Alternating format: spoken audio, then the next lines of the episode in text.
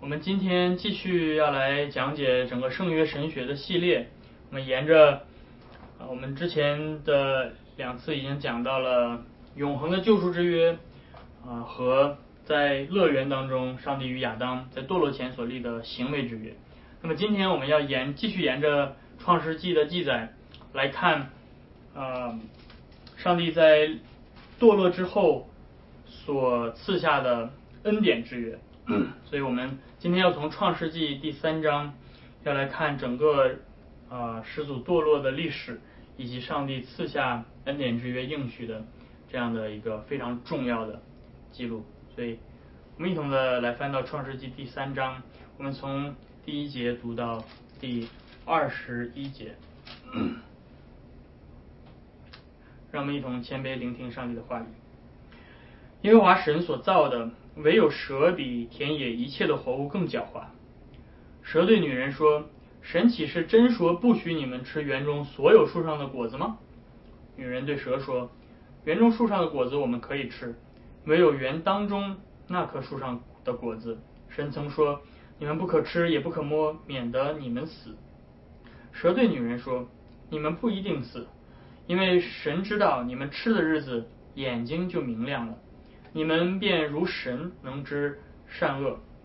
于是女人见那棵树的果子好做食物，也悦人眼目，且是可喜爱的，能使人有智慧，就摘下果子来吃了，又给她的丈夫，她丈夫也吃了。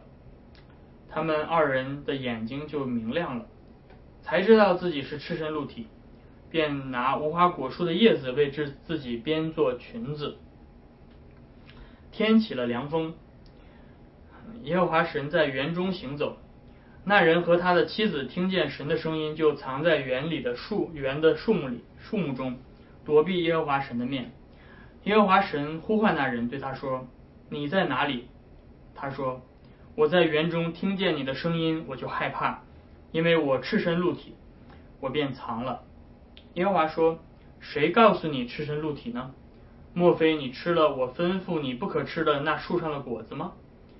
那人说：“你所赐给我与我同居的女人，她把那树上果子给我吃，给我我就吃了。”耶和华神对女人说：“你做的是什么事儿呢？”女人说：“那蛇引诱我，我就吃了。”耶和华对蛇说：“你既做了这事，就必受咒诅，比一切的牲畜野兽更甚。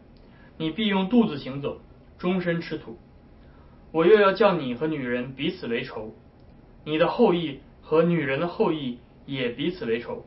女人的后裔要伤你的头，你要伤她的脚跟。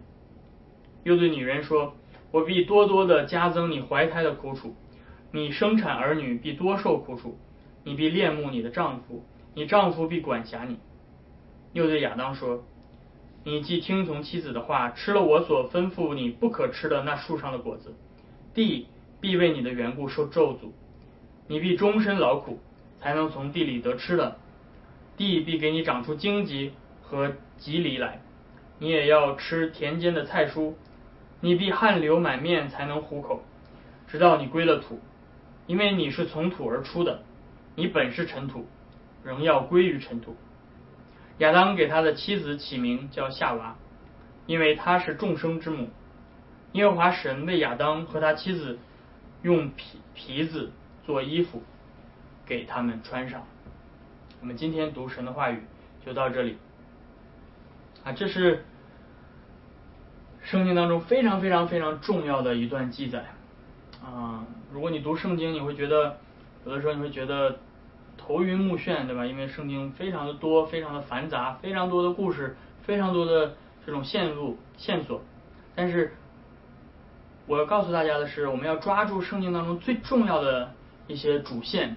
那创世纪第三章就是其中一个非常非常重要的主线，是人类历史的一个转折点。那么我们看到，在这第三章里面记载了人类的堕落、上帝的审判，但是更重要的是，在这一章里面记载了上帝在他的审判中赐下了救赎的应许。人类的始祖因着蛇的引诱而犯罪了，在第三第八节那里面说天起了凉风，那你们听过我讲到讲的时间长了，你们也应该知道这句话所说的是上帝在他末日审判的圣灵当中进入到伊甸园当中，耶和华神来寻找人，是他要带着那个审判的灵，他要将审判进入到历史当中，寻找那个违背行为之约的亚当。来执行他在圣约当中的惩罚和审判。人类既然已经违背了行为之约，就理当受到约当中的咒诅和和惩罚，那就是永恒的死亡和毁灭。这是理所当然的，这是上帝的公义所要求的。所以，当我们读到第八节的时候，我们假如说不看后面的故事，我们会心里突然一紧。难道人类的历史就到此终结了吗？难道上帝就要带来了最终的末日审判了吗？这一切都将是结尾。但是令人惊奇的是，这一次的审判并不是末日的审判。在这一次的审判当中，上帝并没有执行行为之约当中的最严厉的惩罚。相反，在审判之中。上帝赐下了拯救的希望，那就是接接下来第十五节我们要来具体看的。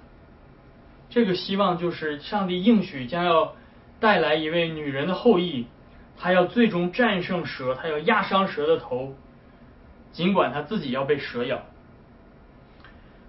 这就是人类历史上第一次福音的宣讲，在神学上我们称这个叫做原始福音。叫做 Proto Evangelium，这个原始的福音就是代表着上帝从从此开启了一个与行为之约完全不同的约，我们在神学上称之为恩典之约。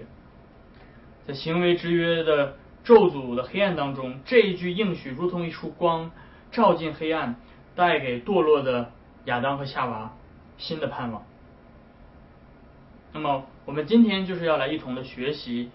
行为呃，就行为之约之后，上帝所开启的这个新的恩典之约。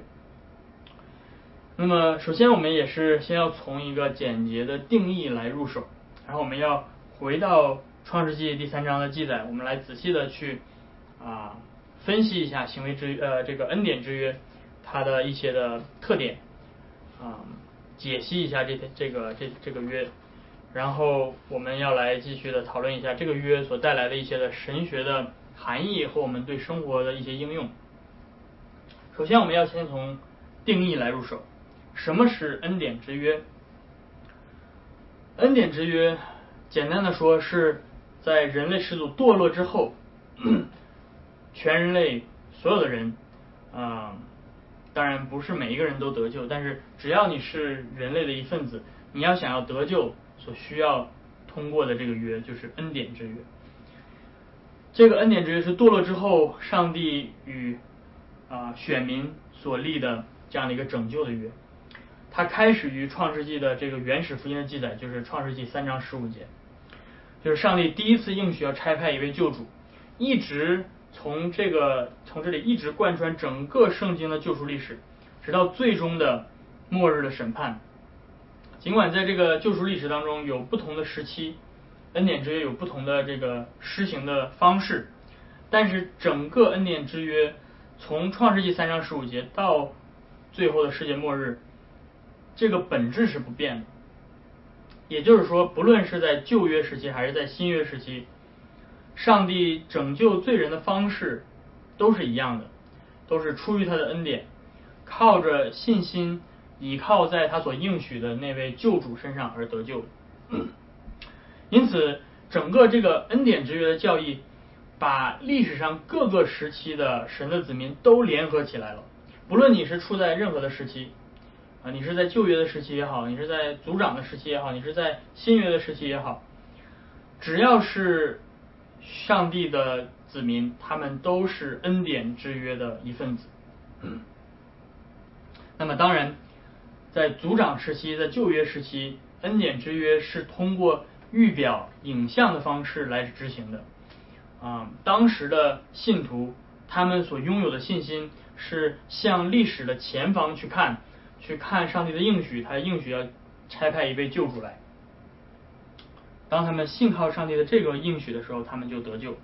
那对于救主已经降临之后的时期，也就是我们今天所生活的时期，啊，这个恩典之约则是以实体的方式来执行。也就是今天的信徒，我们是向历史之后看，向我们身后看，我们看到耶稣已经降临了。那我们的信心是信靠那位已经降临、实现整个的救赎计划的这样的一位救主来得救的。所以，不论是历史的前后，他们的最终极的点都是在那个救赎、救主降临，他实现这个救恩的那个那个点来决定的。那么，我们要来简单的分析一下这个定义。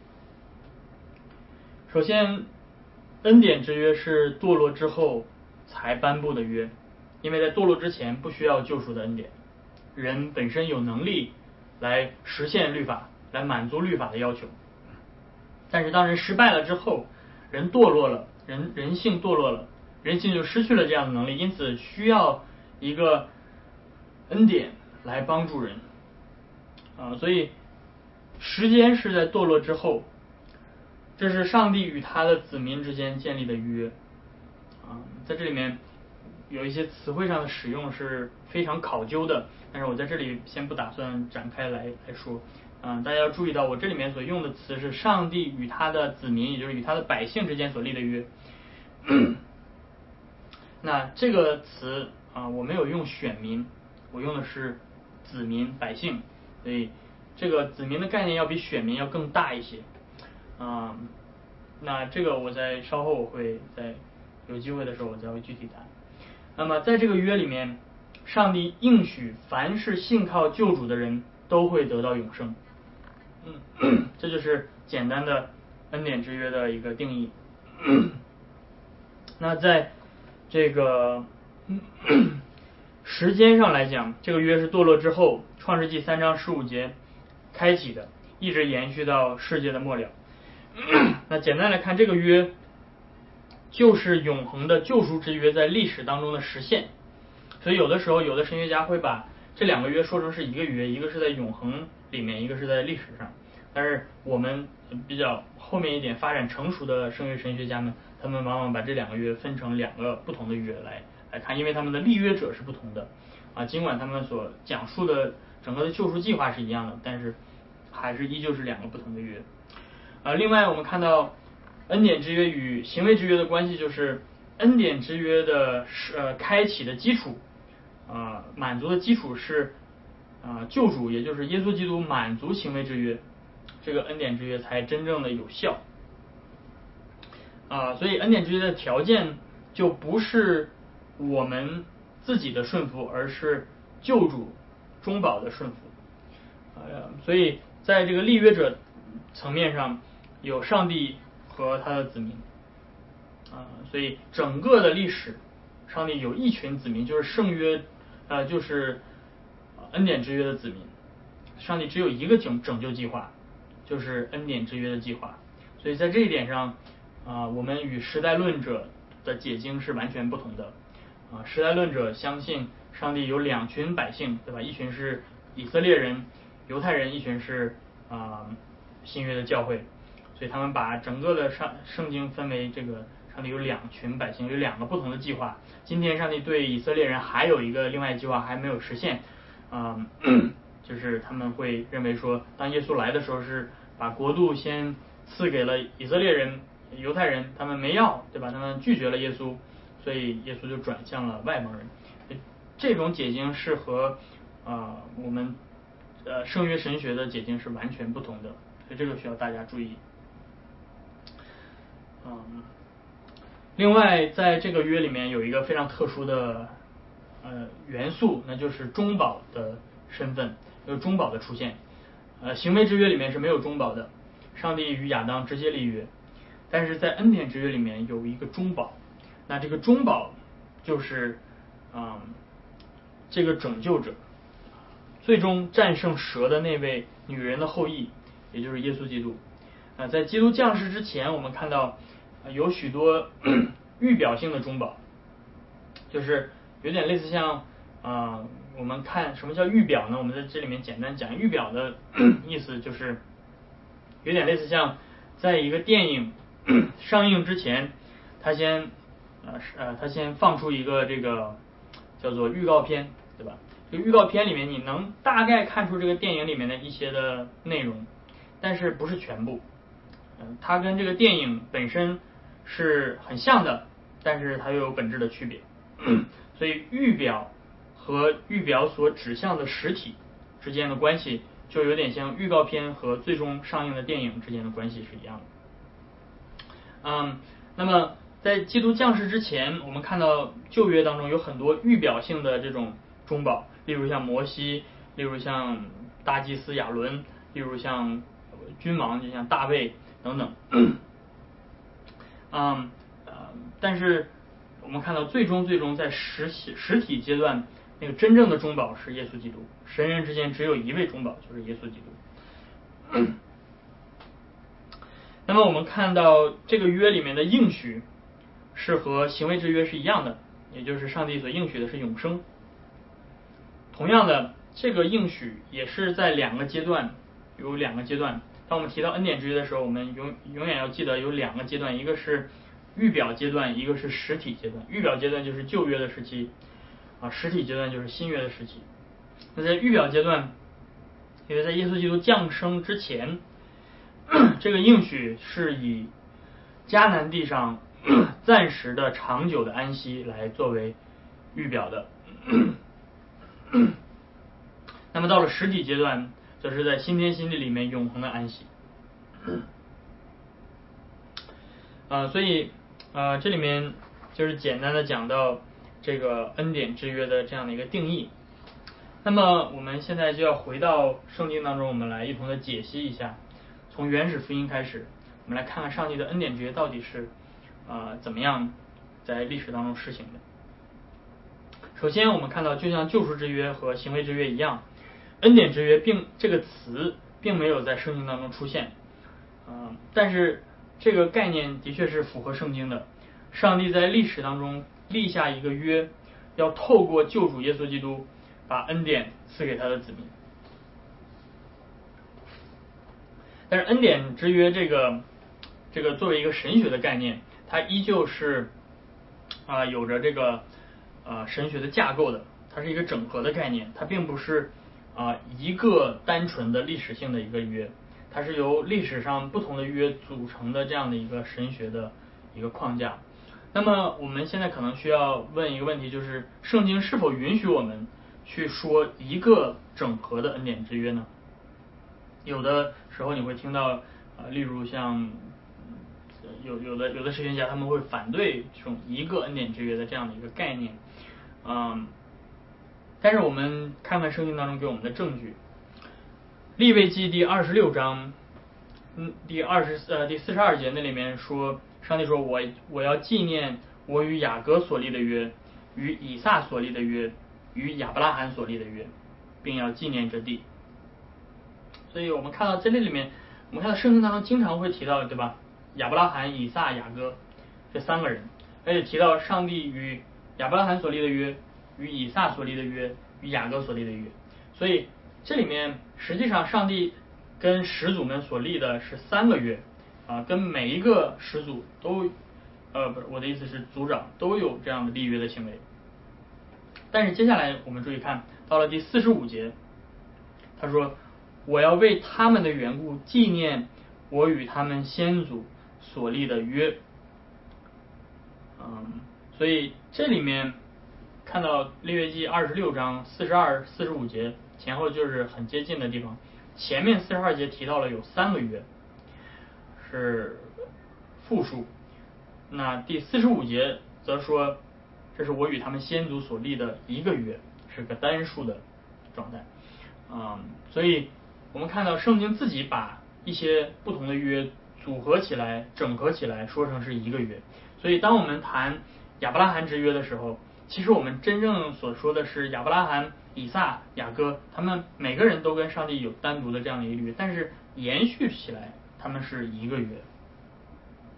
啊，另外一处在新约啊圣经当中，以弗所书第二章第十二节那里面，保罗对以弗所的这个外邦的信徒他说：“那时你们与基督无关，在以色列国民以外，在所应许的诸约上是局外人。”啊，所以保罗在那里面也这个提到这个约是个复数，有许多许多的约，不同的约，但是他用了这个中文的翻译啊，是说所应许的诸约诸约哈，但是实际上就是啊，这个这个所有的这些约都被囊括在一个应许之下，就这些约都是一个应许，嗯，所以保罗在里面把。这些约都整合起来说，他们都可以被归纳在应许这个框架之下。那么，这是圣经里给我们看到啊，圣经的作者本身他们会把一些不同的约整合起来，说成是一个完整的约。那这个是我们处理恩典之约所拥有的这样的圣经的一个证据，也就是不是说历史上真的有一个就是这一个恩典之约，而是。这个一个应许一个约，它是由不同的约所组成的，但是它们的本质、它们的主线是一样的。那么，所以我们就要回过头来来看这个 这个约的起点。这个约的起点是在创世纪三章十五节，在创世纪三章这三章的这个审判当中，上帝打破了伊甸园。原本的行为之约的秩序，并且开启了恩典之约的新的秩序。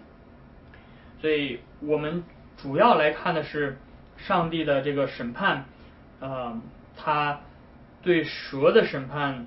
接下来他对这个他对蛇的审判当中，啊，他说第十四节第三章第十四节，他说蛇呃耶和华对蛇说：“你既然做这个事，就必受咒诅。”啊，比一切的牲畜野兽更甚，你必用肚子行走，终身吃土。然后接下来，上帝第十五节是一个重点啊。第十五节，上帝说：“我要叫你和女人彼此为仇，你的后裔和女人的后裔也要彼此为仇。他要伤你的头，你要伤他的脚跟。”啊，所以这里面。我们要具体的来看一下。首先，上帝说：“我要使你和女人彼此为仇。”当人不相信上帝的话的时候，当乐园当中亚当夏娃没有信靠上帝的时候，他们选择相信蛇的话，他们选择相信撒旦的话。因此，人当他选择相信谁的话的时候，他就与谁产生了一个联合。本来人是应当与上帝联合的，但是如今他们听信了蛇的话，他们就与蛇进入到了一个联合之中。但是上帝的审判则打破了撒旦与人类之间这个邪恶的联盟。上上帝说：“你要与女人彼此为仇。”这就意味着上帝的审判带来了拯救，带来了救赎。女人。从此不再是与蛇为盟友，而是上帝的审判打破了这个联盟。女人如今成为了上帝的盟友啊，因此女人和蛇之间彼此为仇。那么接下来，上帝说：“你的后裔与女人的后裔也要彼此为仇。”因此，上帝的这句话就在人类历史上划分出来两个族群，有一群人。依旧是被撒旦统治的，他们是蛇的后裔，他们依旧是信靠蛇的谎言。然而有另外一群人，他们是女人的后裔，他们如今不再相信蛇的谎言，而相信上帝的话语，相信上帝的应许。而我们看到这两个族群的分别，并不是完全，并不是有血缘。来分别的，而是由是否相信上帝的应许来分别的。因此，我们看到，在接下来在人类的历史上的发展，《创世纪》的记载给我们看到的就是这样：亚当家当中第一对兄弟，就是一个是蛇的后裔，一个是真正的应许的后裔。当他们生下第一个孩子的时候，他们给他起名叫该隐。当时他们以为这个就是应许的救主，这个就是女人的后裔了。但是事实证明，该隐不是女人的后裔，而是蛇的后裔。而且他把女人的后裔给杀死了，他把亚伯杀死了。所以你们仔细看《创世纪》的记载是非常非常惊心动魄的。在亚伯死了之后，这个应许的线就断了，所以上帝又赐下了代替亚伯的。然后接下来整个的这个故事就沿着这个发展，整个的人类历史都是借着这两个后裔之间彼此为敌的故事发展，整个创世纪就是这样，一直这个故事一直延续到今天，今天也是同样的，这种女人的后裔和蛇的后裔并不是靠血缘关系来区分的，耶耶稣对不信的犹太人说：“你们是魔鬼的后裔。”因此不是说所有的犹太人都是上帝的百姓。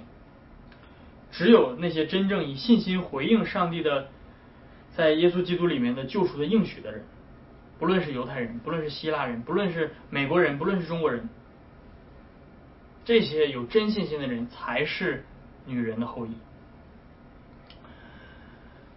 对于以信心回应上帝的应许的外邦人，保罗说：“你们是亚伯拉罕的后裔。”啊，所以这个是非常重要的。上帝。借着他的拣选的恩典，在人类历史当中分开了两个群族群。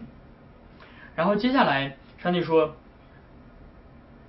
他要伤你的头，你要伤他的脚跟。”这里面非常非常重要的一点是，这里面上帝所使用的是单数啊。当然，“后裔”这个词是一个集合名词，也就是他用单数的形式表达复数。所以我们一般来理解后裔的话，就是许多许多人。但是接下来，上帝在这句话里面用的这个代词依旧是单数，啊，所以从这句话里面，上帝把我们的目光从那个众多的圣洁的女人的后裔的族群里面聚焦在了一个人，在这个族群里，上帝要产生出来一个救主，一个女人的后裔。这个人他要将来要来最终摧毁蛇的权势，我们的目光从集体性的后裔群组聚焦到了一个人身上，因为第第一个亚当被蛇试探堕落了，上帝封锁了通往伊甸生命树的道路，因此上帝的子民女人的后裔族群要想回到伊甸园的生命树的面前重新获得永生，就必须由另外一位亚当来战胜蛇，那位。那一位女人的后裔必须要来摧毁蛇的头，因此整个圣经的救赎历史就是围绕着到底这位应许的女人的后裔到底是谁来展开的。全本圣经讲的就是这一个故事。在旧约时期，很多人看起来很像女人的后裔，比如说挪亚，比如说亚伯拉罕，比如说摩西，比如说大卫。等等等等，甚至以色列整个国家的整体和整个祭祀系统，看起来好像都像是，是不是这个就是女人的后裔？但是最终圣经的故事让我们不断的告诉我们，他们都不是真正的女人的后裔，他们可能很像女人的后裔，他们是预表，他们是影像，但是他们都不是最终的那一位女人的后裔，他是为将来的那位女人的后裔。做预表的，最终圣经让我们看到的是，只有耶稣基督才是那位女人的后裔。这就是为什么耶稣来到这个地上，圣灵还记得新约福音书记载，圣灵驱赶耶稣到旷野去受试探。你当你读新约的时候，如果你不没有旧约的背景，你根本看不懂新约，对吧？你抓抓头，你说这个圣灵干嘛这么怎么帮倒忙，对吧？怎么还把耶稣推到？驱赶到旷野去，让他受试探，啊，这不是害耶稣吗？对吧？你不懂女人的后裔的应许，你不懂幕后的亚当的应许，你就不知道圣灵来这样做是为了让耶稣去达成女人的后裔应许的那个、那个、那个承诺的。耶稣来就是要翻转起初亚当的失败。起初的亚当在那个伊甸园里面被蛇试探失败了，所以幕后的亚当来要在旷野胜过蛇的试探。这就是为什么圣灵要驱赶耶稣去受试探。啊，然后接下来，如果你读新约圣经，到处都是这种非常非常重要的线索。比如保罗在呃加拉太书第四章说：“极到极致时候满足，神就差遣他的儿子降世为人，为女人所生，且生在律法之下。”然后你抓一抓头，你说保罗，你这个你这不是说废话吗？对吧？哪个人不是女人生的？对吧？哪个人是男人生的？都是女人生的。但是为什么保罗在这里面说要由女人所生？保罗在这里面不仅仅是在说耶稣基督是童之女所生，不仅仅是这样，更重要的是保罗在这里面让我们思想到创世纪三章十五节那个女人的后裔的应许。当他说女人所生的时候，保罗脑子里面想到的是女人后裔的应许。所以你要想读懂新约圣经，你必须要知道整个圣经的主线和脉络，这样你才能够明白圣经其实是一个完整的故事。这一切都不是意外，是耶稣没有来失呃把把国度赐赐给以色列人，然后失败了，对吧？啊，上帝很惊讶一样，不是，这一切都是在上帝的计划当中。然后我们接下来看，但是上帝在三章十五节里面有一句话，他说，虽然这个女人的后裔要压伤蛇的头，但是她不是没有代价的。上帝说，你要伤他的脚跟。耶稣基督想要真正的战胜撒旦，就必须经历十字架的苦难，因为蛇要伤他的脚跟，这脚跟就是十字架上的死。就像希伯来书作者所说的：“女儿儿女既然有同有血肉之体，他也照样亲自成了血肉之体，特要借着死败坏长死权的，就是魔鬼。”所以，耶稣基督为我们成就压伤蛇的头这样的胜利。不是没有代价的，他的代价极大，他要在十字架上亲自的领受死亡的咒诅。因此，我们看到这位女人的后裔的应许，沿着整个圣经的记载变得越来越清晰，直到时候满足，神就差遣他的儿子为女子所生。女人的后裔具体到了亚伯拉罕的时期，就加入到了上帝给亚伯拉罕的应许。所以，女人的后裔就是亚伯拉罕的后裔，那个后裔将要使万国都得福。然后，亚伯拉罕的后裔具体又延续延续到了，呃，到了整个以色列的国度，到了大卫的身上，大卫的后裔的应许，又加上了一些新的一些的描述。这位女人的后裔亚伯拉罕的后裔将要是大卫的后裔，他要坐在大卫的宝座上永远为王，他是一位君王。所以，你看到整个这个这个继续是连续的。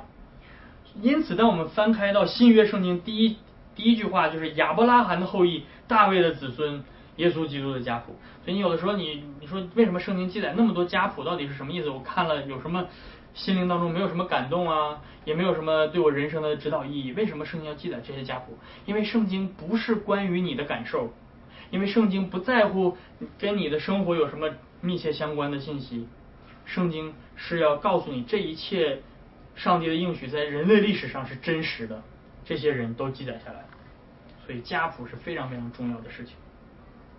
同一个福音的应许，同一个拯救的方法，同一群百姓，就是唯独上帝的恩典，唯独借着信靠那位上帝应许的女人的后裔而得救。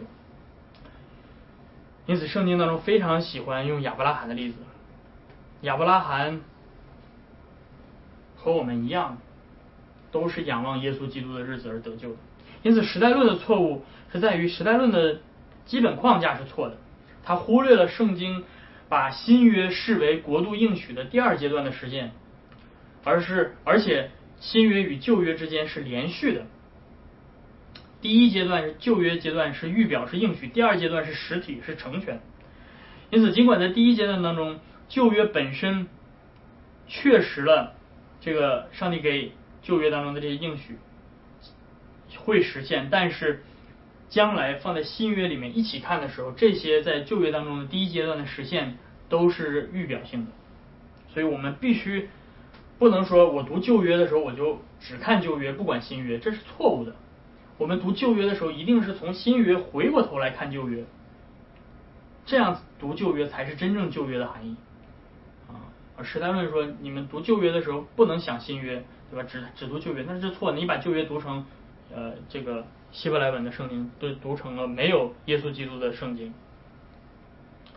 嗯，所以嗯，简单来看，这个呃恩典之约的教义在我们的海德堡要理问答里面也有体现。在要理问答的第十九问那里面说，你从哪里知道拯救这件事呢？回答说，从神圣的福音。就是上帝首先亲自在乐园里启示着福音，就是创世纪三章十五节，看到了吗？然后由族长和先知宣布，这是提到了旧约的部分，并在律法中的献祭和其他的礼仪中预表，这整个这是旧约。然后最后由他的独生爱子成就。所以你看到要理问答里面很明确的把这个整个的恩典之约的这个连续性把它体现出来了。那么最后我们要来啊简单的来看。明白恩典之约的教义对我们有什么意义？首先，恩典之约的教义就是福音本身。我们因此要非常强调区分行为之约和恩典之约。我们今天不再处在行为之约之下了。我们借着信靠耶稣基督，我们都不是处在行为之约之下，而是在恩典之约里。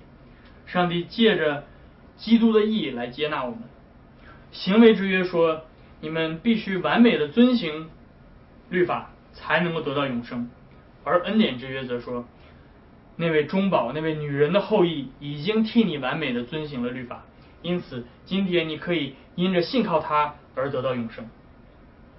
尽管今天我们依旧与罪恶做斗争，但是上帝已经接纳我们了，我们不必惧怕，因为基督是我们的救主，他已经。真实的压伤了蛇的头，为我们带来了胜利的盼望。所以，这是对我们来说非常非常重要的一个含义。我们不需要靠自己去压伤蛇的头，我们没有能力胜过蛇。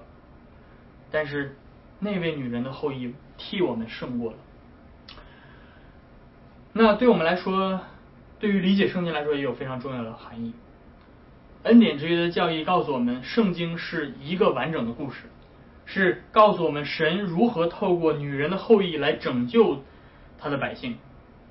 圣经不是一堆深奥难懂的寓言道德故事，教我们如何提升自我的形象、提升自我的道德。圣经不是告诉我们需要一边拿着中东地区的最新新闻来解答的寓言手册。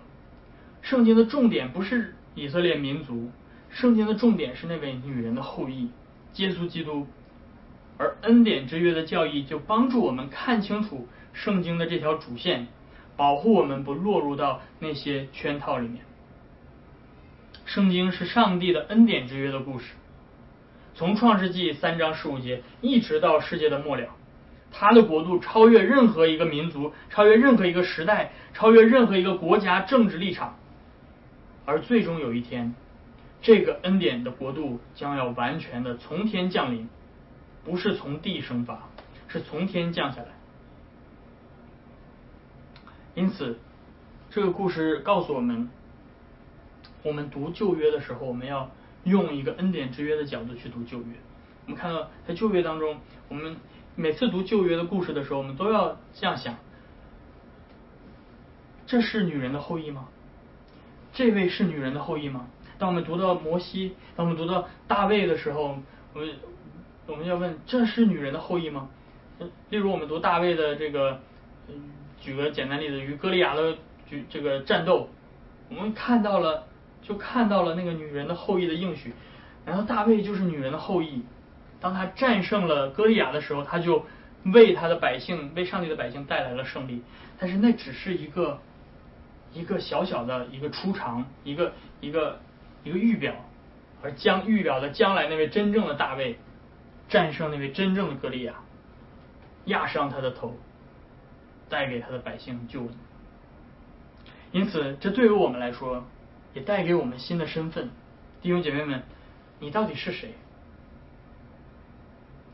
你是基督徒，你是基督徒，这对你来说意味着什么？恩典之约的教义给了我们新的身份，告诉我们做基督徒的意义是你成为上帝的恩典之约的成员。你今天加入教会意味着什么？不是说你就加入一个 club，对吧？你今天想来就来，明天想走就走。你今天喜欢这个教会，你就加入这个教；你明天呃玩腻了，你就换一间换一个地方。你今天可以在这儿啊感感觉舒服，你就来。不是加入教会意味着你加入到了上帝千百年来的恩典之约的这样的一个团体。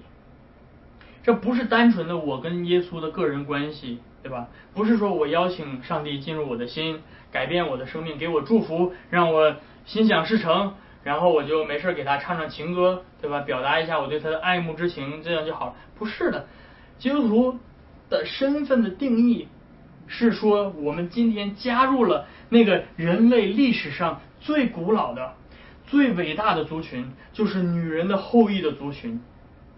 我们是。属于女人的后裔，我们是信心的族类，因此这对于塑造我们的身份有着极其重要的含义。今天你与那个在乐园里面审判之中所赐下的应许，与那个古老的应许相连，不是单纯的只是你今天感受，不是单纯的你今天的是不是你的心想事成而已。你加入了最古老的族群，女人的后裔的族群。然而，正像创世纪之后的历史告诉我们，在这个地上作为女人的后裔，生活并不是一帆风顺的，并不意味着你可以心想事成。往往蛇的后裔是非常强大的，而信心的后裔、信心的族类在地上是微不足道的。圣经提醒我们，当该隐的子孙以建造的城邦文化为荣的时候。以诺氏的子孙则求告上上帝的名。恩典之约的子民在地上是客旅。恩典之约并没有应许我们在这个堕落世界里面活得比其他人更顺利、更成功。他所应许的不是这个地上的繁荣，而是应许更荣耀的事情，就是将来的新天新地，那个长满生命树的乐园。那是那位女人的后裔用她的宝血为我们赚得的。愿一切荣耀尊贵都归于他。愿我们最终能够在那个长满生命树的乐园里面与他同在，直到永远。阿门。